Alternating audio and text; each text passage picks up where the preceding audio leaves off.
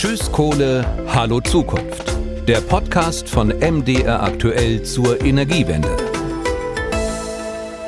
Hallo und herzlich willkommen zu Teil 4 unseres Podcasts über den Kohleausstieg.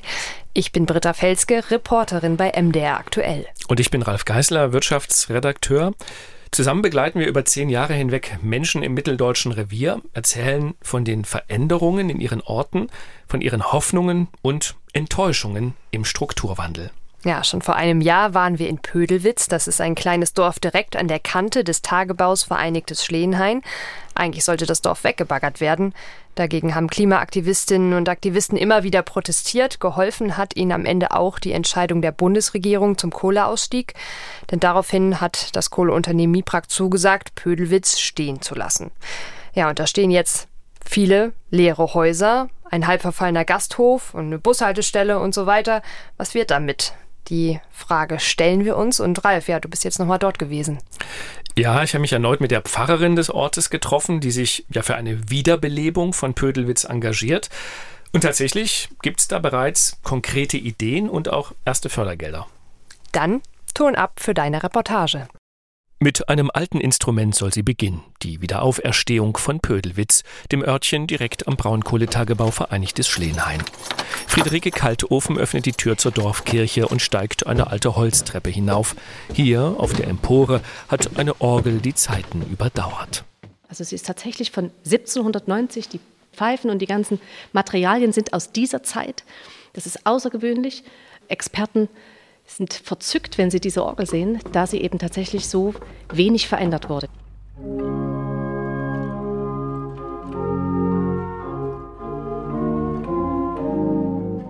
Kaltofen spielt ein paar Takte auf dem Instrument, dessen Überleben lange unwahrscheinlich war. Erst zwei Jahre ist das Versprechen des Kohleunternehmens Miprak alt, dass der Ort bleiben darf und mit ihm die Kirche. Seitdem sucht Kaltofen nach Geld für die Orgelsanierung.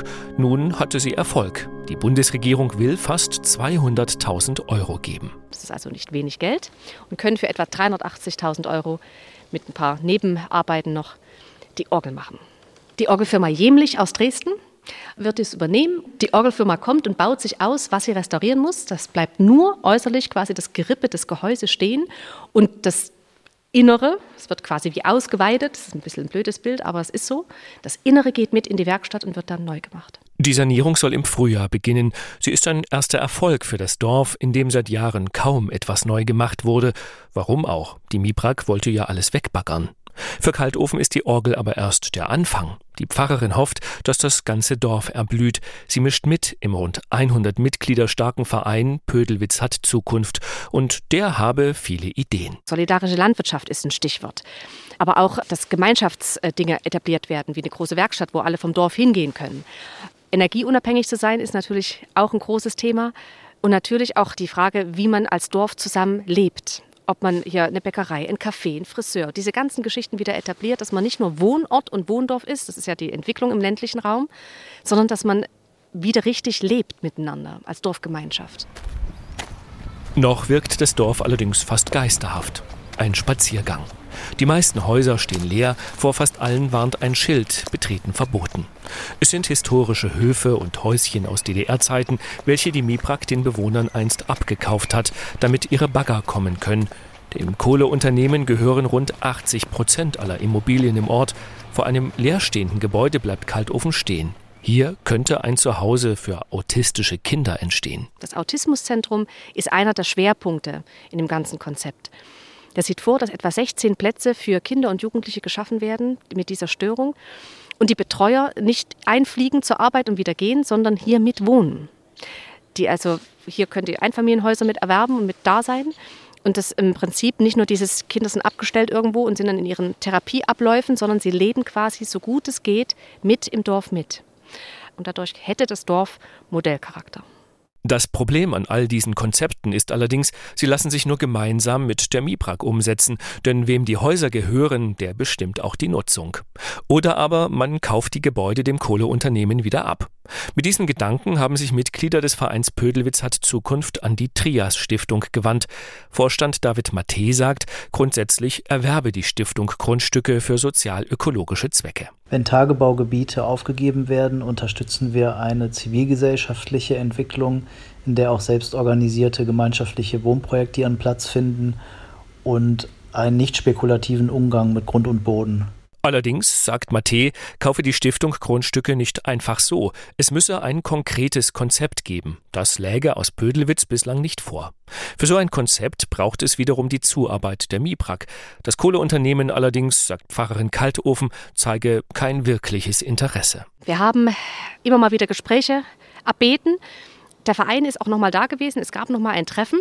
Da allerdings gab es die, wie soll ich das sagen, Abfuhr wäre wahrscheinlich das passende Wort, ziemlich brachiale, also mit Nein, verkaufen nicht, egal für welches Geld, egal für welches Projekt. Und das ist was, was dramatisch ist, was also im ersten Moment hoch frustriert, im zweiten eigentlich den Widerstandsgeist nochmal neu weckt. Auf Nachfrage bestätigt die MIPRAG, dass sie derzeit keine Häuser oder Grundstücke in Pödelwitz verkaufen wolle. Das Unternehmen schreibt dem MDR, auch wenn der Ort für die Kohlegewinnung nicht mehr in Anspruch genommen werde, müsse längerfristig geplant werden, man strebe ein Gesamtkonzept an. Als regional verankertes und verantwortungsbewusstes Unternehmen gehen wir diesen Prozess gemeinsam mit dem Landkreis und den Anrainerkommunen an. Da auch Fragen der Raumordnung zu beantworten sind, werden zudem der regionale Planungsverband und die Gebietskörperschaften einbezogen. Es geht hier also nicht um eine kurzfristige und solitäre Entscheidung, die allein Pödelwitz betrifft. Pfarrerin Kaltofen ärgert diese Antwort. Sie hält sie für Hinhaltetaktik, befürchtet, dass die Miprak auf höhere Immobilienpreise spekuliert, um dann ein seelenloses Dorf mit Ferienwohnungen am künftigen Tagebausee daraus zu machen. So kann es nicht sein, das kann nicht das letzte Wort sein. Die Häuser hier brauchen irgendwann Menschen, die wieder drin wohnen, müssen gemacht werden, aufgearbeitet werden. Je weiter sie stehen, desto weiter verfallen sie auch. Das ist das große Problem. Und bei den Projekten, die da sind, mit dem Betreuungszentrum zum Beispiel für autismuserkrankte Kinder, werden Arbeitsplätze gewonnen, das sind die Strukturgelder genau an der richtigen Stelle. Und hier verhindert das äh, Braunkohleunternehmen eine Entwicklung, die für Gesellschaft und Land eigentlich wichtig wären. Doch die Pfarrerin und die wenigen verbliebenen Bewohner von Pödelwitz können derzeit wenig machen. Sie können nur immer wieder das Gespräch suchen.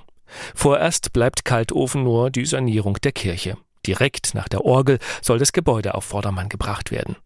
Die Pfarrerin steht wieder im Kirchenschiff. Es ist kühl zwischen den Kirchbänken, kühler als der Winter draußen vor der Tür. Wir haben eine Idee für die Innengestaltung. Die Emporen sollen quasi in der Hälfte gekürzt werden bis zu den tragenden Säulen. Und dadurch entsteht bis zum ersten Triumphbogen ein Loch, ein Braunkohle-Tagebauloch. Das soll die Kirche quasi darstellen. Und zwar ohne, dass man sie äh, irgendwie verunstaltet, sondern einfach durch diese gähnende Leere, die da entsteht. Die Kirche, erzählt Kaltofen, soll ein Begegnungsort werden, nicht nur für Gottesdienste, sondern auch für andere Veranstaltungen. Eine Küche soll eingebaut werden, eine moderne Beleuchtung, damit die Düsternis verschwindet. Schon jetzt gäbe es in der Kirche und drumherum immer wieder Veranstaltungen, sagt Kaltofen. Unweit des Gotteshauses haben Klimaaktivisten ein Camp aufgeschlagen. Und wenn das Erblühen von Pödelwitz noch Jahre auf sich warten lässt? Immerhin erlebt die Braunkohle gerade einen Boom. Im benachbarten Tagebau wird so viel gebaggert wie lange nicht mehr. Es gibt in jedem Sterbeprozess den Moment des Auflebens kurz vorm Ende. Und das mutet mir mehr in die Richtung an. Es gibt nochmal einen Bedarf, ein Aufleben, obwohl wir insgesamt gesellschaftlich, aber auch in der Welt an einem Prozess, einem Umbruchprozess stehen. Die neuen Energien sind nicht mehr aufzuhalten und sind auch nötig, damit diese Welt weiter funktioniert und bestehen bleibt. Da kann sich keiner vor verschließen. Die Revierpfarrerin steht klar für einen frühen Kohleausstieg. Natürlich müsse man den Beschäftigten Alternativen aufzeigen, sie mitnehmen. Doch am Ende, sagt Kaltofen, gehe es um den Klimawandel, eine lebenswerte Zukunft. Nicht nur in Pödelwitz, sondern auf der ganzen Welt. Es geht aus christlicher Sicht um den Erhalt der Schöpfung. Das war Ralfs Reportage. Du warst ja in Pödelwitz. Würdest du da auch hinziehen? Äh, nein. Also ich würde nicht hinziehen. Aber ich kann mir gut vorstellen, dass es ein lebenswerter Ort für andere werden kann. Denn es ist ja gar nicht so weit weg bis nach Leipzig, bis in die nächste Großstadt, also 30 Minuten mit dem Auto. Und viele der Häuser im Ort selbst, die sehen tatsächlich rein äußerlich erstmal so aus, als wären sie mit wenig Aufwand herzurichten. Also man kann wahrscheinlich relativ schnell einziehen. Und das Dorf selbst, das ist auch durchaus beschaulich mit der Kirche auf der Anhöhe. Ja, aber man wohnt dann direkt neben dem Tagebau. Wer will das? Ja, das ist richtig. Also der Tagebau ist keinen Kilometer Luftlinie entfernt und er beliefert auch noch bis ins Jahr 2035 die Kohle für das Kraftwerk Lippendorf. Also damit muss man im Zweifelsfalle leben können oder eben auf einen früheren Kohleausstieg hoffen. Hm, aber vielleicht ist der Tagebau irgendwann mal ein schöner See, wie der Kossi oder ein anderer. Genau, also das ist ja so ein bisschen der Plan und man muss ja so an Visionen fest glauben, dann wird vielleicht auch was draus. Und wie das so ist mit den Visionen und dem festeren Glauben, das hören wir auch in der nächsten Geschichte unseres Podcasts. Denn du warst wieder auf einer Baustelle, nämlich einer Baustelle für die Energieversorgung der Zukunft. Ja, genau. Ähm, wobei das eigentlich gar keine Baustelle mehr ist. Also ich habe ja das neue Heizkraftwerk Leipzig Süd besucht und das soll dereinst ja mal mit grünem Wasserstoff laufen, was tatsächlich eine Vision ist. Bis dahin allerdings soll es mit Erdgas betrieben werden und Leipzig so effizient wie möglich eben mit Wärme und Strom versorgen. Nun kann man sich vorstellen, dass es nicht so die allerbeste Idee war, im Jahr 2022 ein Gaskraftwerk zu eröffnen. Aber der Chefplaner, der hat es tatsächlich durchgezogen. Das Kraftwerk ist fertig, es ist auch am Netz. Und wie das da jetzt eben läuft, das erzähle ich in der nächsten Folge unseres Podcasts. Und natürlich wird es auch um die Frage gehen, ab wann wird denn das Kraftwerk mit grünem Wasserstoff betrieben? Am besten gleich reinhören oder für später herunterladen. Ciao. Bis dann. Tschüss. Tschüss Kohle, hallo Zukunft. Der Podcast von MDR aktuell zur Energiewende.